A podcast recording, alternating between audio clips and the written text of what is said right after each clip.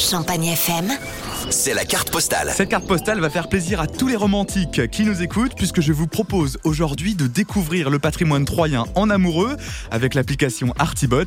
Christelle Taillarda est la directrice du comité départemental du tourisme de l'Aube et nous explique plus précisément de quoi il s'agit. C'est un outil euh, numérique hein, qui, euh, en fait, que vous n'avez pas besoin de télécharger puisque ça vous envoie des messages euh, directement sur votre téléphone pour découvrir Troyes sous l'aspect romantique. Alors bien sûr, c'est ludique et euh, euh, vous, vous, serez amené à faire euh, des déclarations à votre bien-aimé, euh, euh, suivant le style que vous aurez choisi. donc c'est une manière de visiter Troyes qui est à la fois sympathique et puis qui nous remonte parfois un petit peu dans le temps euh, médiéval, euh, euh, renaissance, en fonction de votre style.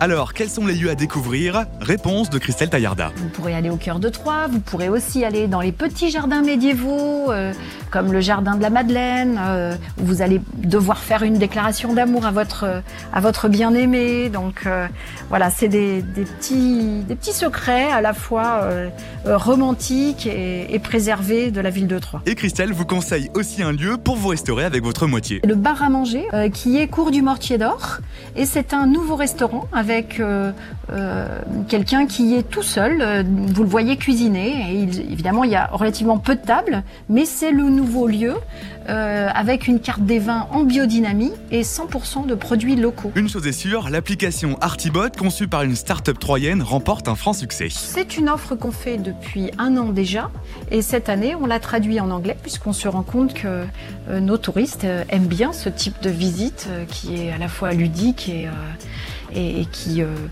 permet aussi de le faire de manière autonome. Il ne me reste plus qu'à vous souhaiter une bonne visite.